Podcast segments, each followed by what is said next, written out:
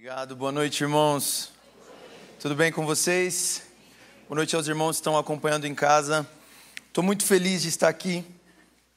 É segunda ministração do dia, mas eu me sinto muito renovado pelo Espírito para pregar mais uma vez essa palavra aí.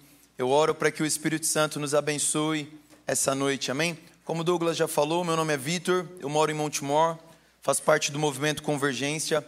Sou casado com a Larissa, nós temos dois filhos, o Estevão e a Glória, e eu amo muito a palavra de Deus. Eu queria que você fizesse algo, está com a sua Bíblia aí, ou com o seu celular, né? Somos uma geração moderna. Eu gostaria que você segurasse a sua Bíblia ou o seu celular aí na mão. O celular não é tão representativo quanto a, a Bíblia, né? Eu queria que você segurasse a sua Bíblia e olhasse assim para ela, você falasse: Jesus, obrigado pela tua palavra, obrigado pela Bíblia que chegou até nós. Amém. Pedi para você fazer isso, irmão, porque sempre que eu vou compartilhar a palavra, me vem um sentimento de gratidão tão forte.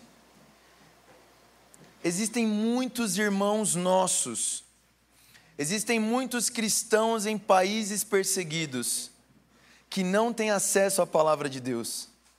Agora mesmo, neste momento, existem países no mundo onde os cristãos são perseguidos e eles não podem compartilhar a palavra.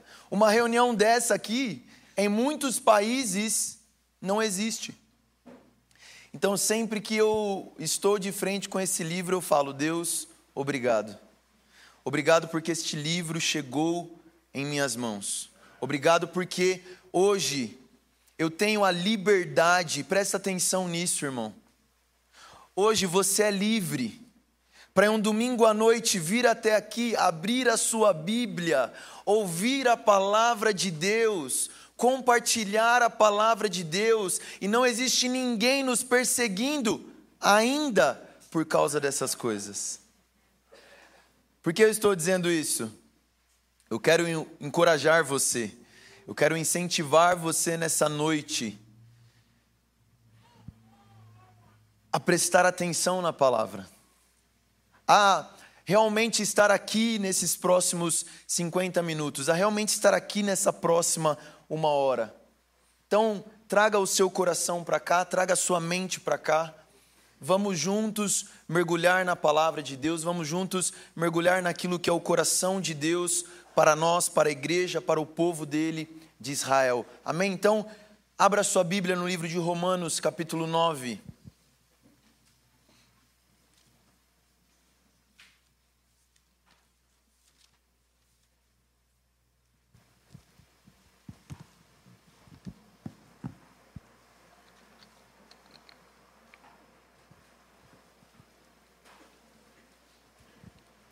Vamos ler a partir do versículo 1, Romanos capítulo 9, versículo 1.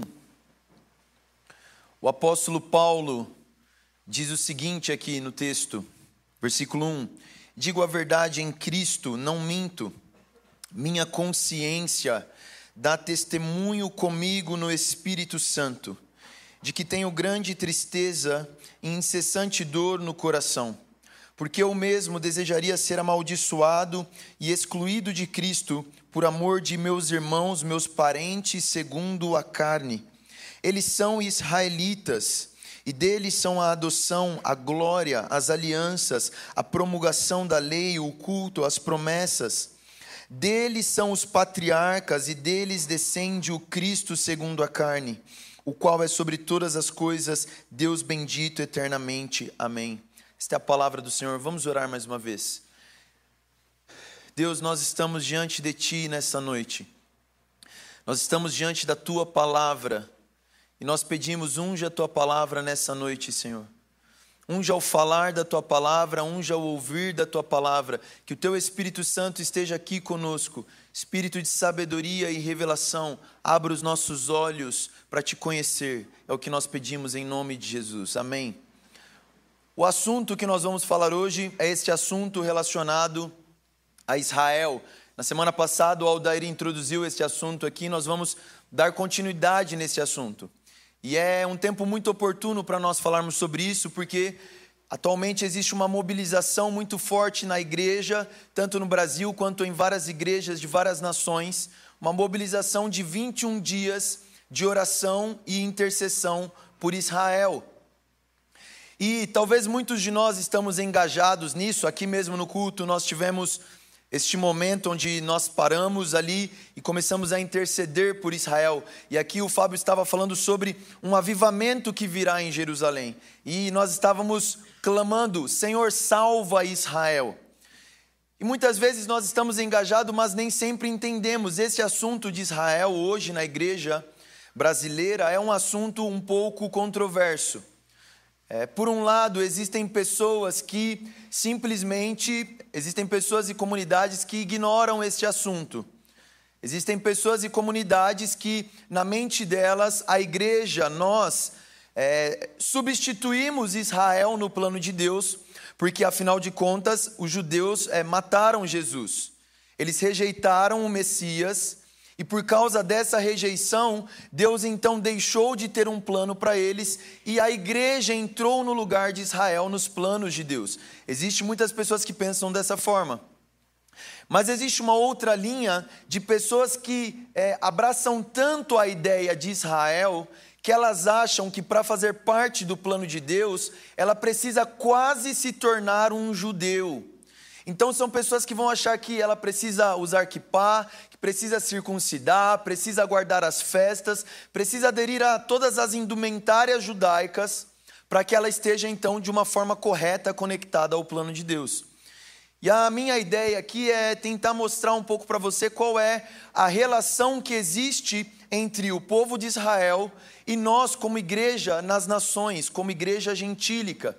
Quando nós usamos esse termo gentios, gentil é todo aquele que não é judeu. Então a Bíblia divide a humanidade nessas categorias: judeu e gentil, ou em até algumas vezes vai aparecer judeu e grego, mas é judeu e gentil que ela está falando. E por que este assunto é, é importante para nós? Porque as raízes da nossa fé estão conectadas no povo judeu. Então é muito importante você saber isso, que você só está aqui hoje, no domingo, dia 21, ouvindo esta palavra, adorando a Deus por causa do povo de Israel. As raízes da nossa fé estão conectadas a este povo. Óbvio que existe a soberania de Deus em todas as coisas. Mas, se você parar para pensar, nós estamos aqui adorando a um Deus que nós chamamos Deus de Abraão, Isaac e Jacó. Quem são esses? Os patriarcas, os primeiros pais do povo de Israel. Nós cantamos aqui Yeshua. Yeshua é um nome hebraico. Quando nós abrimos a nossa Bíblia e lemos as histórias do Antigo Testamento, o Antigo Testamento está contando a história do quê? Do povo de Israel. Então nós olhamos para a história do povo de Israel e nós pedimos: Senhor, fala conosco. Senhor, ministra ao meu coração aqui no livro de Salmos. O que é o livro de Salmos? É o devocional de homens judeus. Então percebe como a nossa fé está intimamente conectada a isso e não se não bastasse tudo isso, o Deus que nós adoramos Jesus, em sua humanidade, é um homem judeu. Irmãos, isso, eu não sei você, mas quando eu comecei a pensar nessa ideia, me, me causou uma leve ofensa na minha mente e no meu coração. Pensar que o Filho de Deus, Jesus Cristo, aquele que morreu na cruz para a salvação de todos os homens, ele é judeu e não é brasileiro. Mas assim, ele é judeu e também não é americano. Ele é judeu e não é inglês. Ele é judeu. E às vezes, quando a gente fica falando judeu, judeu, nós estamos falando de uma nação que existe até hoje. Se você pegar um avião, comprar uma passagem, for lá para o Oriente Médio, você vai chegar neste pedaço de terra chamado Nação de Israel. Tem fronteiras. Precisa de visto para entrar. Existe. É real. Essa nação que nós lemos aqui na Escritura, este povo judeu que nós lemos na Escritura, ele existe até hoje. Então nós não estamos falando simplesmente de uma historinha bíblica que hoje nós não temos nenhuma relação com ela. A história continua. Eu sempre gosto de dizer, amo aquele ministério chamado Atos 29. Nós somos Atos 29. Se você não entendeu, o livro de Atos vai até o capítulo 28. Então, quando nós falamos que somos Atos 29, nós somos a continuação dessa história que é contada nas Escrituras. Você faz parte disso. Você faz parte do plano de Deus. E o meu objetivo nessa noite aqui é que o seu coração seja aquecido com o plano de Deus. Que você volte toda a sua vida para viver para os propósitos do Senhor. Então nós estamos orando por Israel por uma, é, uma razão.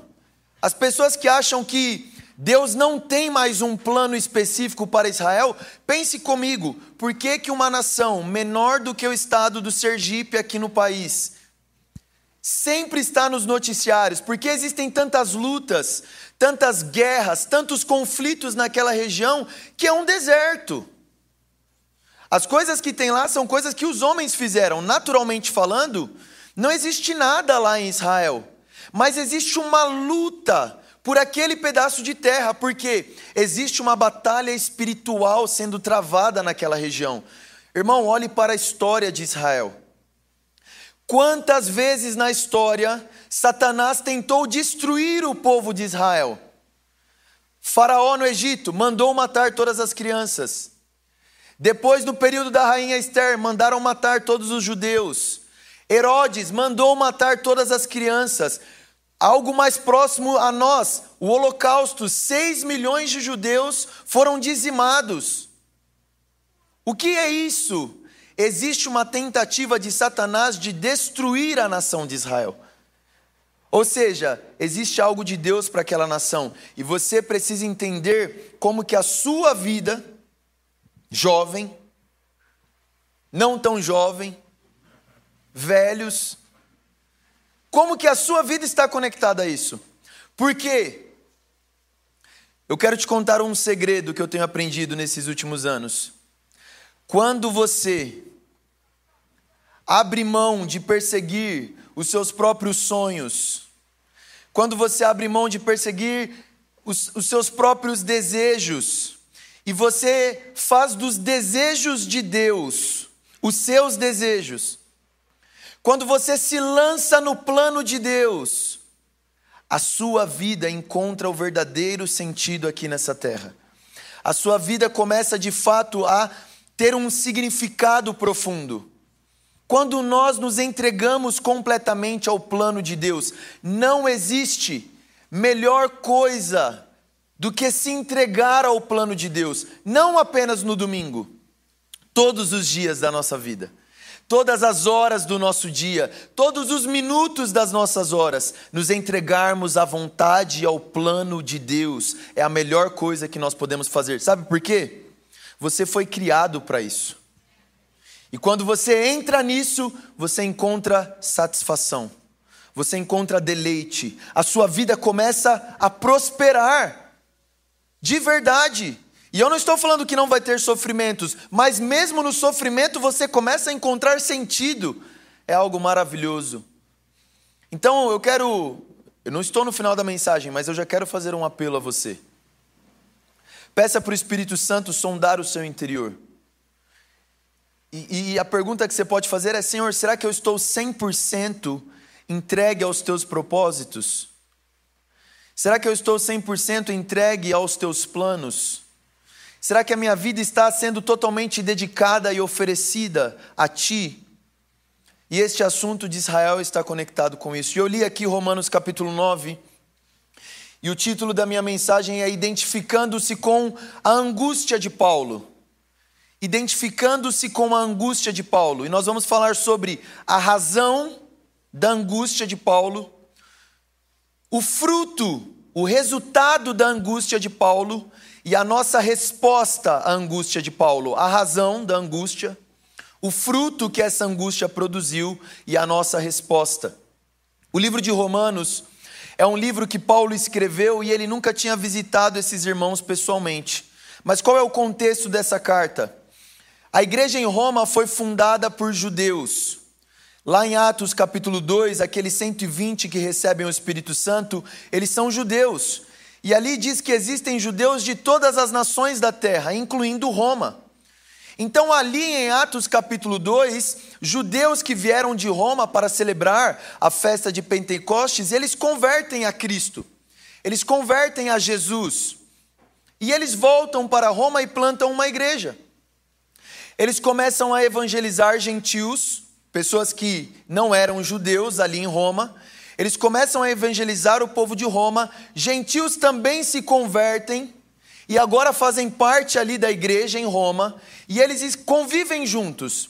Mas em, em determinado momento, e você pode anotar o texto, Atos 18, o imperador é, Cláudio ele emite um decreto e expulsa todos os judeus de Roma. Ele manda os judeus voltarem para Jerusalém, expulsa os judeus de Roma. Posteriormente, um outro imperador Nero, ele revoga esse decreto. E ele manda os judeus voltarem. Quando os judeus voltam para Roma, quem que eles encontram ali? Os gentios que converteram e ficaram ali. E agora esses gentios estão em um dilema sobre esses judeus que estão voltando. Se eles devem ou não aceitar esses judeus de volta ali na igreja. E Paulo está escrevendo justamente para solucionar esse problema, a questão de judeus e gentios no plano de Deus. Este é o assunto principal do apóstolo Paulo. E os capítulos 9, 10 e 11 de Romanos é o ápice do livro de Romanos. Muitas pessoas não veem dessa forma. Inclusive, gente, eu lamento muito que para muitas pessoas o livro de Romanos vai até o capítulo 8. Depois do capítulo 8, parece que, sei lá, Paulo começa a falar de um outro assunto que não tem nada a ver com o que ele falou anteriormente. Mas então Paulo escreve para falar sobre esse dilema. Então ele diz no capítulo 1 que os gentios estão debaixo do pecado. No capítulo 2 ele diz que os judeus também estão debaixo do pecado, da mesma forma que os gentios. No capítulo 13 ele coloca os dois no mesmo pacote Todos pecaram, estão destituídos da, da, da glória de Deus. E a partir do capítulo 4, ele fala sobre a justificação pela fé.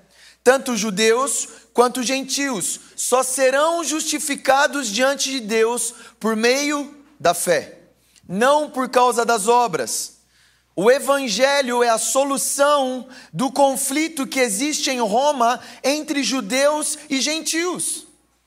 E no fim das contas, o Evangelho é a solução para todos os conflitos que existem nessa terra. Não é diferente aqui em Roma. E aí nós temos o capítulo 8 de Romanos. Que capítulo maravilhoso! É o capítulo que, quando nós estamos um pouco deprimidos, nós corremos ler este capítulo. É o capítulo que muitas pessoas fazem música deste capítulo. Não há mais condenação para os que estão em Cristo Jesus. Amém? Você crê nisso? Você consegue se empolgar com isso? Não há condenação para quem está em Cristo Jesus. Paulo continua: nada pode nos separar do amor de Deus. Você está entendendo isso, amor? Oh. Achei que estou falando com minha esposa.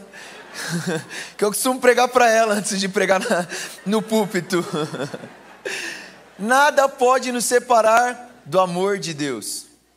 Nada. E Paulo coloca em Romanos 8: nem principados, nem potestades, nem o presente, nem o porvir, tribulação, perigo, espada, nada pode separar você do amor de Cristo. Você consegue entender a dimensão disso? Paulo diz: em todas as coisas somos mais que vencedores. Irmão, eu preciso confessar algo. Eu nem sei o que é ser mais que vencedor. Porque ser, ser vencedor já é o, o, algo extremo, já é algo bom. Mas em Romanos 8, Paulo está dizendo que nós somos mais do que vencedores. Por causa da obra de Jesus na cruz. Nós estávamos cantando aqui sobre o Evangelho. O Senhor abriu um caminho de volta ao Pai. Por causa do sangue de Jesus, nós fomos perdoados dos nossos pecados e nós podemos nos alegrar. Não há condenação para os que estão em Cristo Jesus. Romanos 8. Ah, como eu gosto de Romanos 8. Mas aí, irmão, depois de Romanos 8, tem, tem o quê? Romanos 9.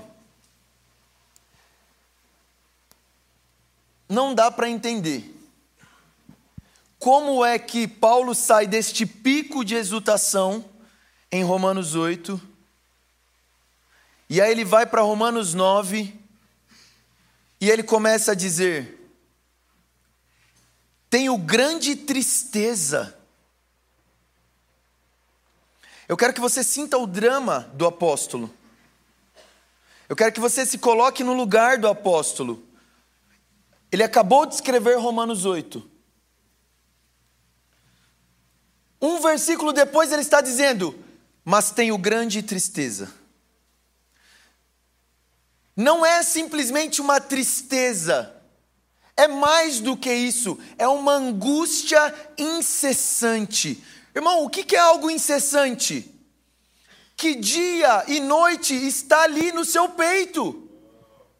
Você se esforça para não sentir, mas você sente. Eu acompanho irmãos que lutam contra a depressão. É terrível, porque ele não consegue não sentir aquela tristeza.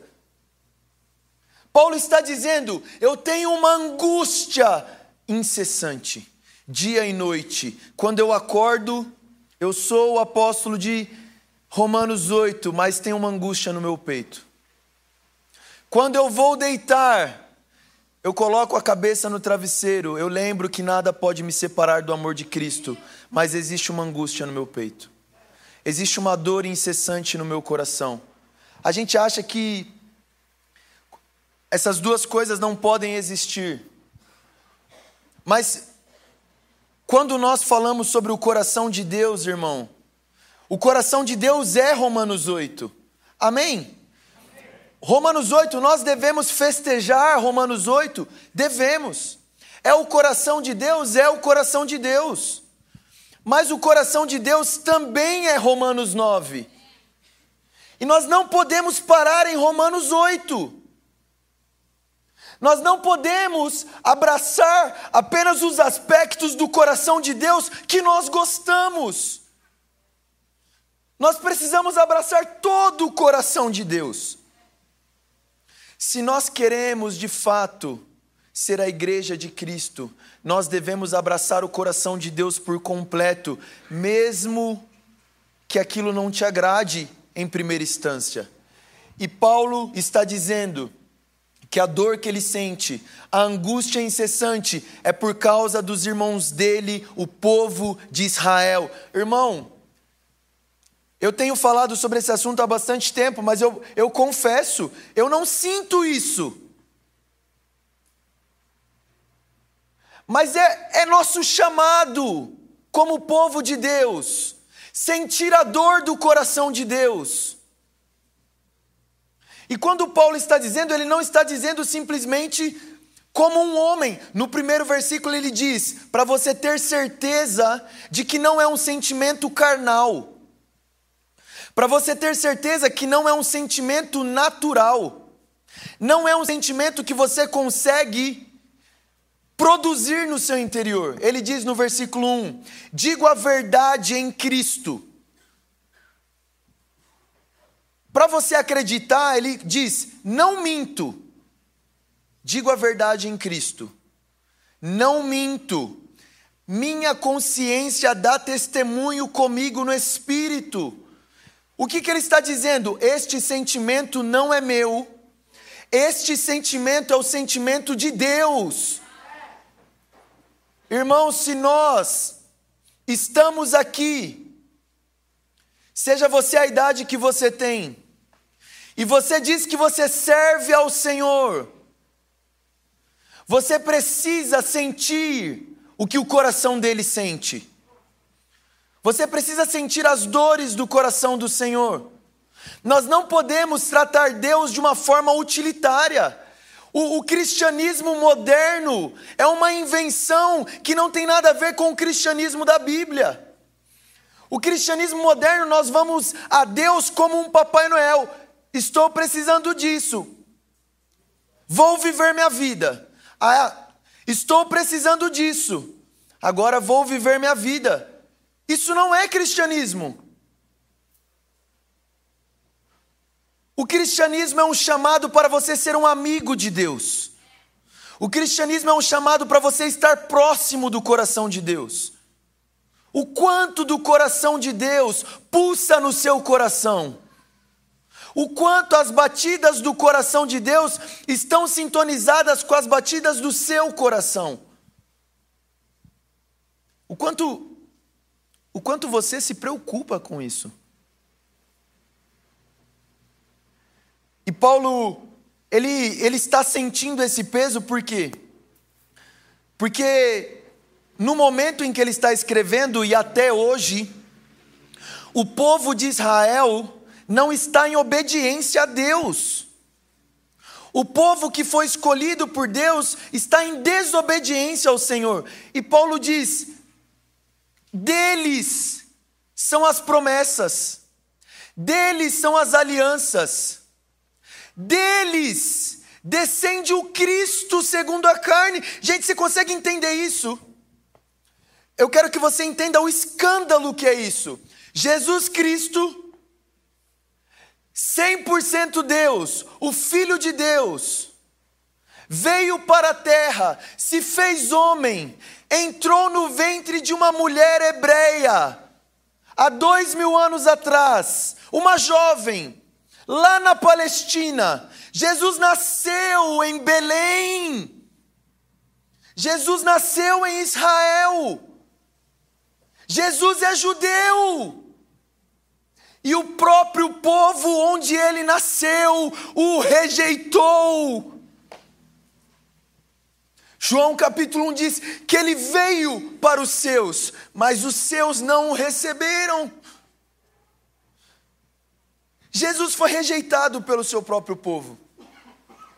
E é por isso que Paulo está lamentando. Mas não é apenas por isso que Paulo está lamentando. A razão da angústia de Paulo é porque ele, ele conhece o plano de Deus. Ele sabe que Deus atrelou, isso aqui é importante você entender, por que, que a gente fica falando de Israel? Por que, que nós estamos orando por Israel? O Brasil não precisa de oração? Precisa. As outras nações precisam de oração? Precisam. Mas existe apenas uma nação no mundo onde o destino de todas as outras nações está conectado ao destino dela, e essa nação é Israel. O futuro das outras nações, irmão, desculpa te frustrar, não depende do futuro do Brasil.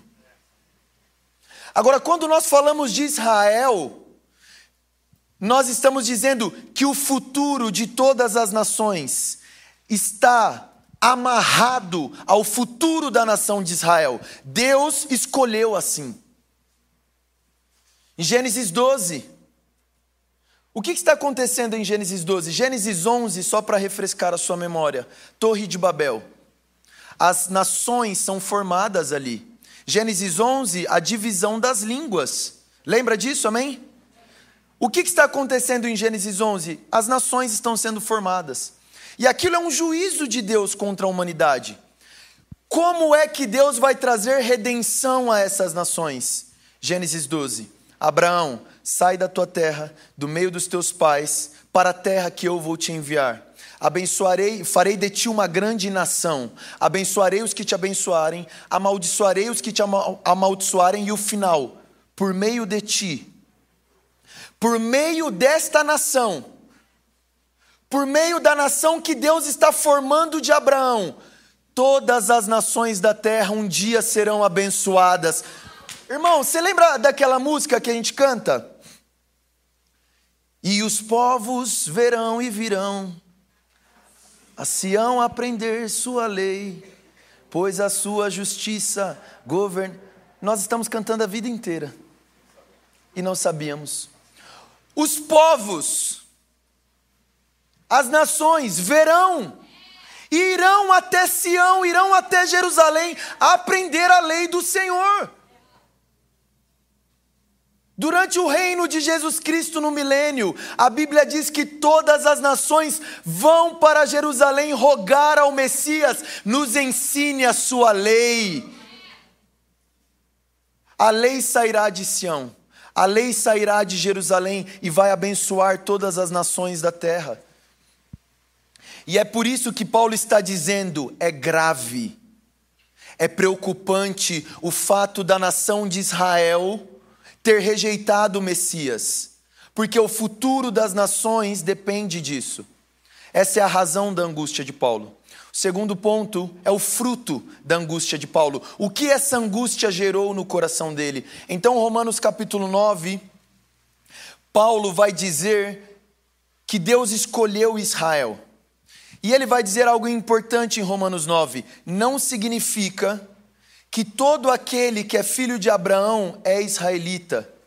Ele está dizendo, não significa que por ser descendente físico de Israel, a pessoa é automaticamente salva. Não existe isso, irmão.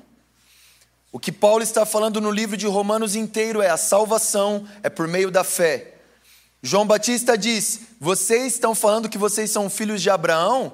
Até dessas pedras, Deus pode levantar filhos de Abraão. A salvação é pela fé. Então ele vai dizer que não é todo aquele que é filho de Abraão que é israelita, mas ele diz o remanescente.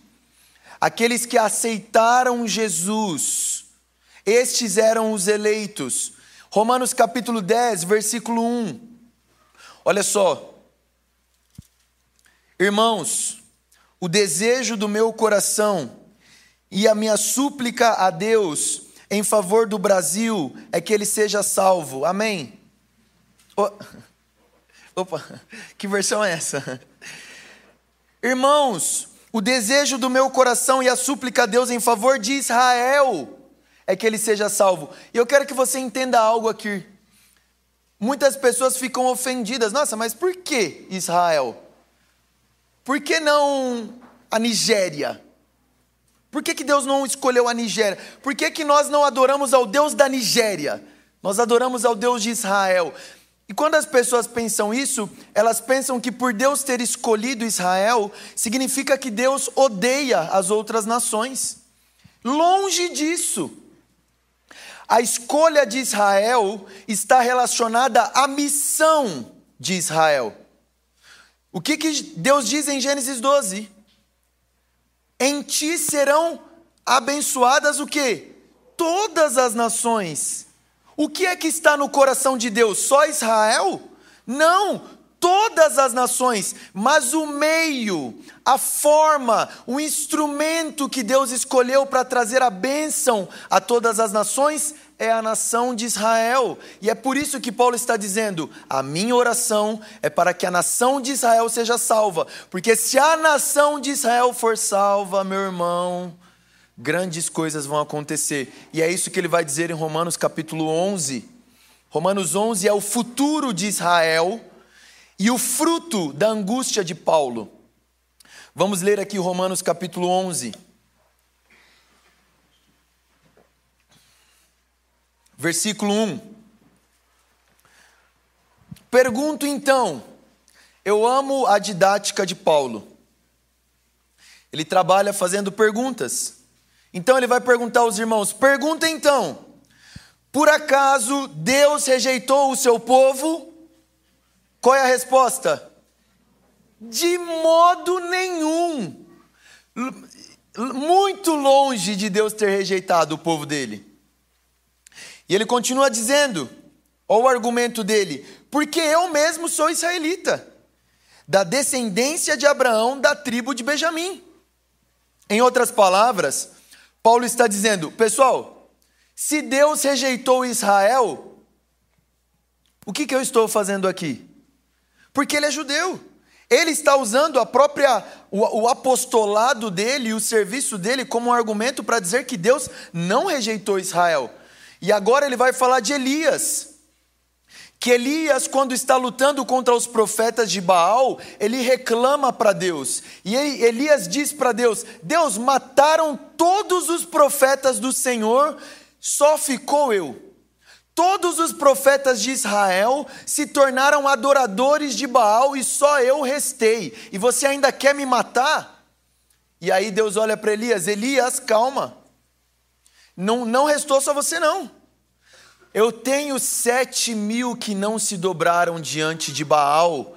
E Paulo está usando isso para dizer: foi todo Israel que rejeitou o Messias? Não. Versículo 5: Assim, pois, também no tempo presente, restou um remanescente segundo a eleição da graça.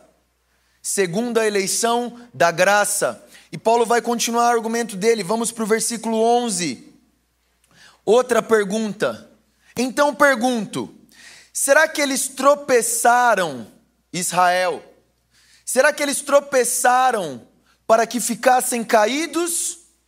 Será que eles tropeçaram e vão ficar nessa condição caída? De modo nenhum. E agora eu preciso de você, porque Paulo vai começar a explicar como é que você chegou aqui. Irmão, pensa nisso. O Evangelho, Jesus, viveu dois mil anos antes de nós. Esse livro, este livro foi, foi escrito dois mil anos atrás e chegou até nós. Você percebe que isso é algo sobrenatural?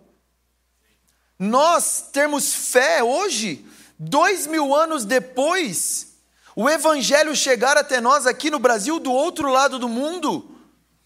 Paulo vai explicar a razão disso. E ele diz no versículo 11: Mas, pela transgressão deles, pela transgressão dos judeus, a salvação chegou aos gentios. Olha só o que está acontecendo no plano de Deus. Deus veio para Israel. Israel rejeitou o Messias, Messias, transgressão deles. Depois disso, abriu-se uma porta, uma janela de oportunidade a quem? A nós, gentios. No capítulo 10, Paulo vai dizer: Eles não eram povo e agora são povo. Chamarei aqueles que eram não amada de amada, os gentios. Por causa da transgressão de Israel, o evangelho chega a nós. Amém? Quem, quem é apaixonado pelo evangelho? Amém? Quem é feliz porque foi salvo por Jesus Cristo? Aleluia! Agora Paulo vai dizer por que, que a salvação chegou a nós. Por que, que existe a igreja família Jesus Cup? Por que, que existe a igreja nas nações? Ele diz, no versículo 11: a salvação chegou aos gentios para provocar ciúmes em Israel. Nós temos uma missão, como igreja nas nações, provocar ciúmes em Israel. Nós vamos tentar destrinchar o que isso significa. Vamos continuar lendo o texto. Mas, versículo 12: se a transgressão deles significa riqueza para o mundo, ou seja, salvação para os gentios, e o seu fracasso, riqueza para os gentios, quanto mais a sua plenitude. O que, que Paulo está dizendo? Irmão, presta atenção. Eles rejeitaram e nós fomos salvos. Eles rejeitaram e riqueza chegou a nós. Imagina o que vai acontecer quando eles aceitarem de volta. Imagina a plenitude de Israel. Imagina o que vai acontecer quando este avivamento que o Fábio orou cair sobre a nação de Israel. E daqui a pouco, a gente, eu não posso adiantar o texto. Paulo vai falar daqui a pouco o que é que vai acontecer. Mas ele continua dizendo, 13, a gente precisa, a gente precisa tomar posse desse versículo 13. Sabe por que nós precisamos abraçar o versículo 13? Porque esse versículo é específico para nós. Versículo 13: Mas é a vós quem? Gentios. Ele está falando para o judeu agora no versículo 13? Não. Mas é a vós gentios.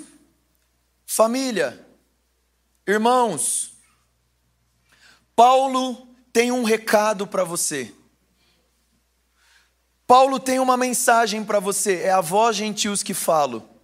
Vocês que não são judeus, prestem atenção em algo. Nós que não somos judeus, prestemos atenção nisso.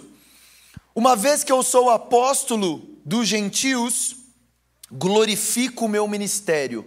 Eu vou me empenhar ao máximo para fazer a palavra chegar até os gentios, para ver se de algum modo posso provocar ciúmes nos da minha raça e salvar alguns deles. Irmão, aqui nós temos a missiologia de Paulo. Por que Paulo fazia missões? Por que é que Paulo estava indo para as nações? Por que, que Paulo falava, eu não quero pregar onde já tem algo estabelecido, eu quero ir onde o evangelho não foi pregado? Ele está dizendo, para ver se de algum modo eu posso provocar ciúmes nos da minha raça e salvar alguns deles. Paulo está dizendo: se o evangelho chegar nos gentios, se esses gentios forem cheios do Espírito Santo, os judeus vão olhar e vão dizer: Este Espírito Santo foi prometido a nós, nós queremos isso que vocês têm. Isso é sério. Sabe por que isso é sério? Quando as pessoas olham para a sua vida, no bom sentido, elas invejam a sua fé.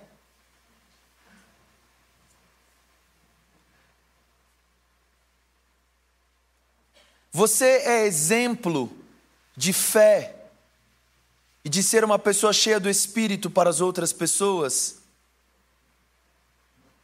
Qual é o, o nível e o padrão de cristianismo que você está vivendo? O quanto da graça de Deus você tem experimentado? Porque o nosso chamado como igreja é sermos cheios do Espírito para um dia provocar ciúmes em uma nação inteira. E o texto continua, versículo 15. Porque se a sua rejeição significa reconciliação do mundo, o que será a sua aceitação se não vida dentre os mortos? A gente não pode perder o que Paulo está dizendo aqui. Paulo está conectando a salvação de Israel com a ressurreição dos mortos. Agora você lembra quando é que acontece a ressurreição dos mortos? Quando Jesus rasgar os céus e nos chamar para Ele, os mortos vão ressuscitar com Cristo. Paulo está dizendo: quando Israel for salvo, Jesus vai ressuscitar os mortos e estabelecer o seu reino. Irmãos, quantos de vocês aqui anseiam pela volta de Jesus? Quantos de vocês não aguentam mais essa era? Quantos de vocês estão cansados de pecar? Não aguento mais. Não aguento mais minha carne. Não aguento mais sofrimento. Não aguento mais tristeza. Não aguento mais doenças. Não aguento mais violência.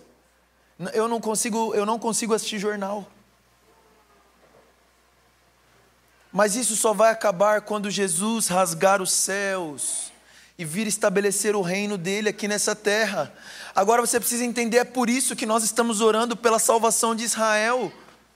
Não é simplesmente porque nós, nós devemos amar Israel, mas tem uma coisa que você deve amar mais do que Israel: a vinda de Jesus o reino de Deus.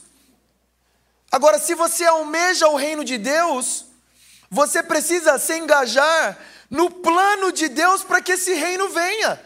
E a salvação de Israel está muito conectada com a volta de Jesus. É isso que Paulo está explicando aqui. E qual é a nossa resposta? Este é o fruto da angústia de Paulo, a igreja. Porque o fruto da angústia dele levou ele a pregar o evangelho nas nações. E qual deve ser a nossa resposta a essa angústia? Vai comigo no versículo 25.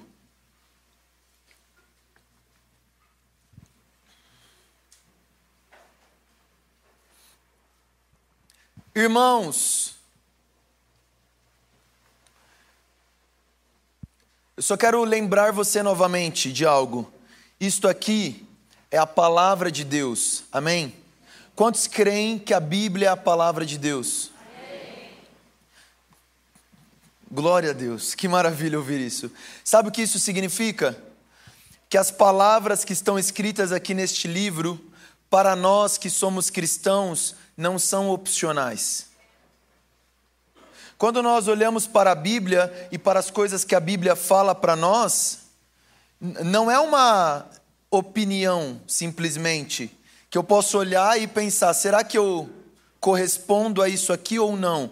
É a palavra de Deus, é a autoridade final na vida do crente. E ele diz no versículo 25: Irmãos, não quero que ignoreis este mistério.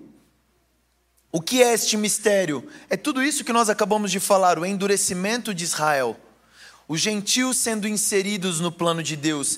Não ignorem este mistério, sabe por quê? Para que não se tornem arrogantes.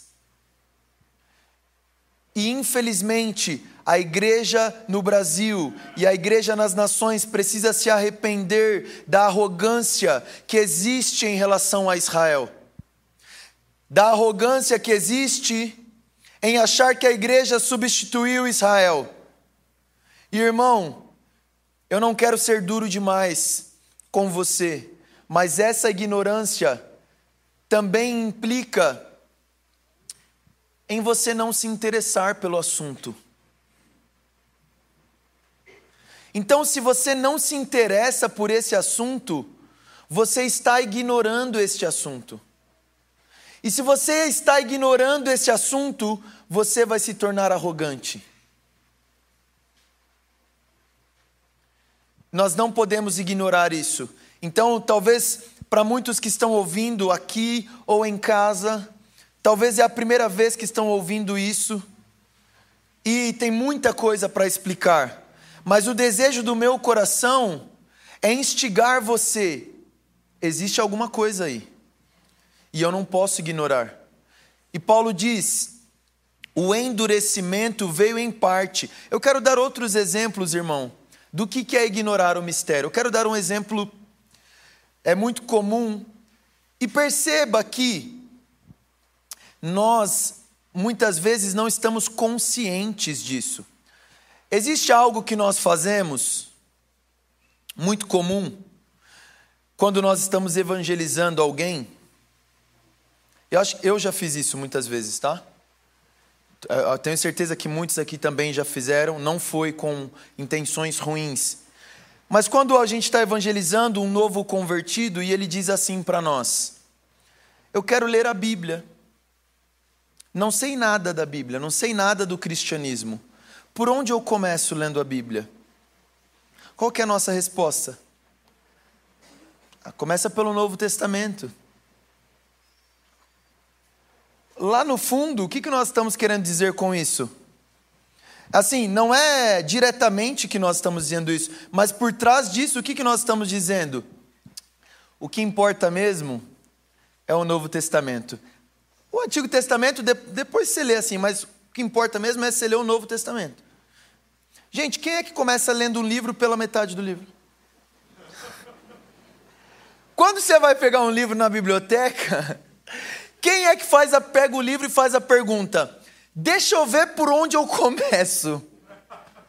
Você começa lendo o livro por onde, gente? Pelo início. Mas nós não confiamos na forma que Deus deu esse livro para nós.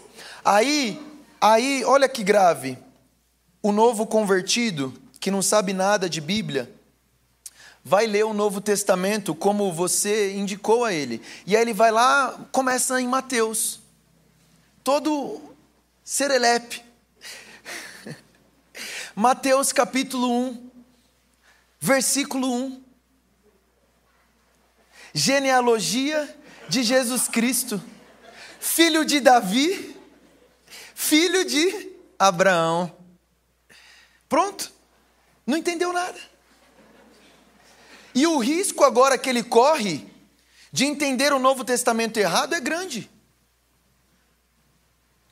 O Novo Testamento está jogando ele para onde? Para o Antigo Testamento. E eu só estou dando um exemplo de como muitas vezes nós ignoramos o mistério de Israel, mesmo sem saber. Nós corremos lá ler as promessas para Israel e rapidamente aplicá-las a nós. Existe aplicação para nós, mas existe uma aplica aplicação primeiro para Israel. E Paulo continua: o endurecimento veio em parte até que chegue a plenitude dos gentios, até que nas nações exista uma igreja na plenitude do Espírito Santo. E assim todo Israel será salvo. Como está escrito: o libertador virá de Sião e desviará de Jacó as impiedades. Esta é minha aliança com eles quando eu tirar os seus pecados. Irmãos, o contexto da salvação de Israel é o contexto da grande tribulação. Uma perseguição está vindo sobre o povo de Israel. E uma perseguição está vindo sobre todos aqueles que se identificam com o povo de Israel. E preste atenção nisso, eles irão precisar de um povo que os receba. Eles vão precisar de um povo que se posicione ao lado deles no momento de maior tribulação e maior perseguição que já existiu em Israel. E a pergunta é: seremos nós este povo? Durante a Segunda Guerra Mundial, irmãos, a igreja na Alemanha sabia o que estava acontecendo e eles não se posicionaram em relação a Hitler, em relação ao nazismo e ao Holocausto. Nós não podemos repetir o mesmo erro hoje. E concluindo, versículo 33. Depois de tudo isso, é, eu, fiquei, eu, eu fico imaginando Paulo escrevendo. Eu fico imaginando Paulo pensando assim: nossa, será que eu já concluí? E é, no versículo 33, é como se as palavras de Paulo faltassem, acabassem. E ele contempla o plano de Deus e ele só sabe falar uma coisa: Ó oh, profundidade da riqueza e da sabedoria e do conhecimento de Deus, quão insondáveis são os teus juízos, quão inescrutáveis os teus caminhos. Deus, mesmo que eu não entenda tudo, os teus planos são perfeitos. Deus, mesmo que eu não entenda tudo, os teus caminhos são maiores que os meus.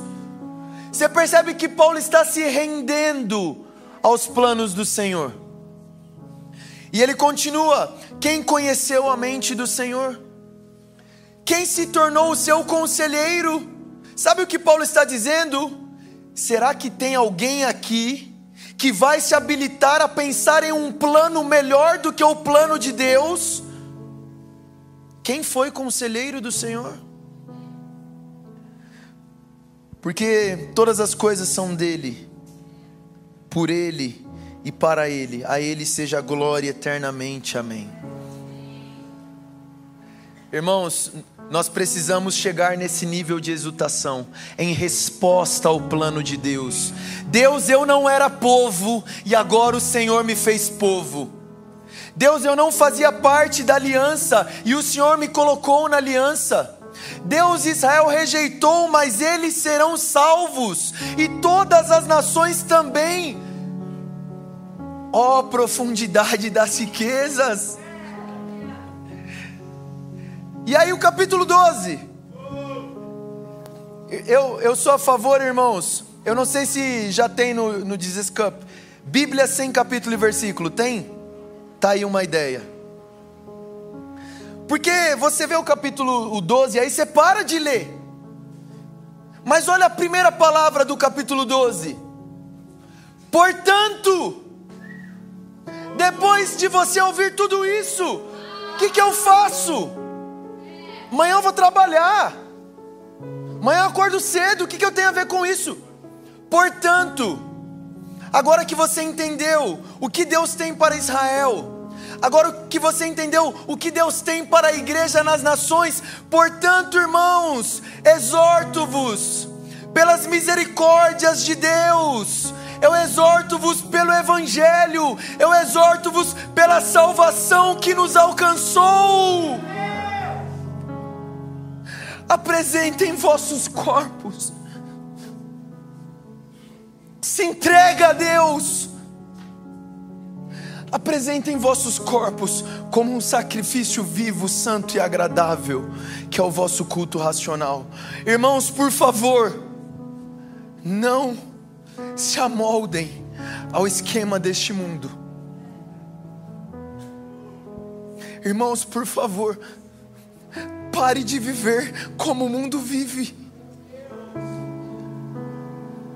Jesus está voltando e você está desperdiçando a sua vida, correndo atrás dos sonhos que o mundo diz para você correr. O que você está fazendo com a sua vida?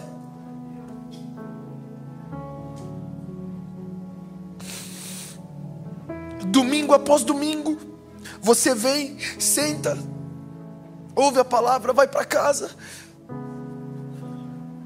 Isso aqui é só um ritual para você. Isso aqui não significa muito para você. Você vem aqui porque precisa cumprir a tabela, porque senão seu líder vai perguntar porque você não veio. Irmãos, não vos amoldeis ao esquema deste mundo, mas, Espírito Santo, eu oro agora, renova nossa mente, Senhor.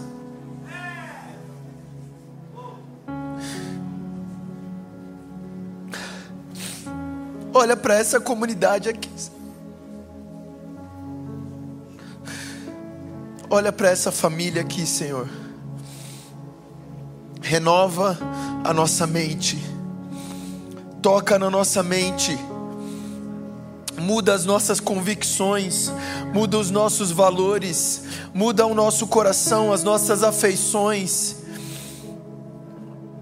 Senhor, nós queremos nos entregar como uma oferta a Ti, Senhor.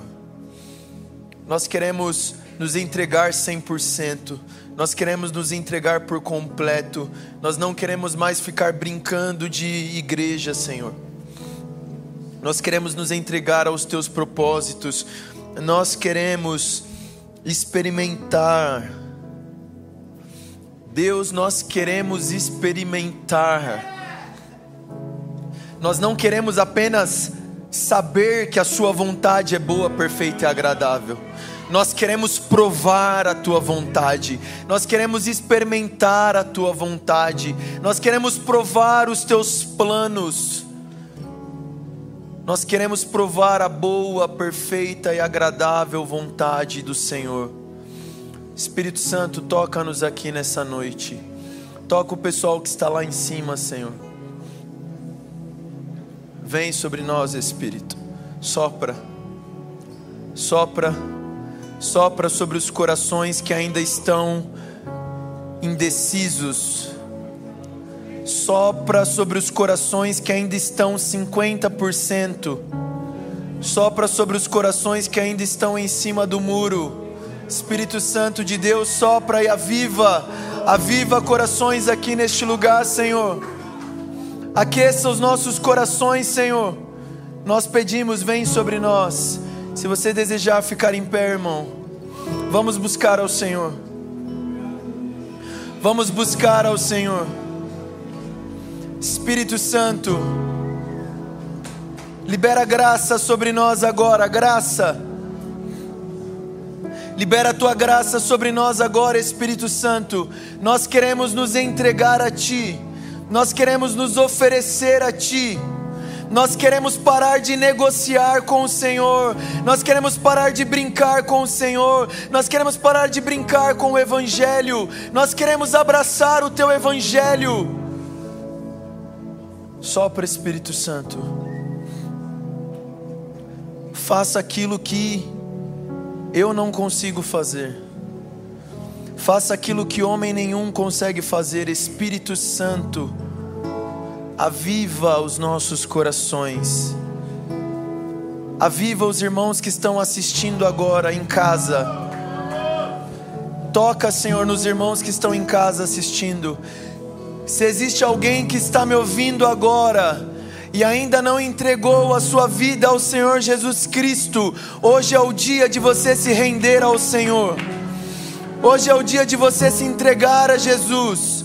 Hoje é o dia do Senhor mudar a sua história. Salva-nos, Senhor. Salva-nos dessa geração perversa. Livra-nos do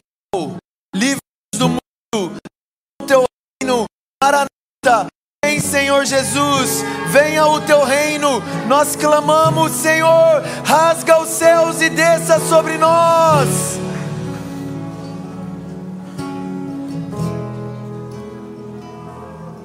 Levante a sua voz, irmão. Eu já orei demais. Agora é a sua vez. Quais são as suas palavras para o Senhor?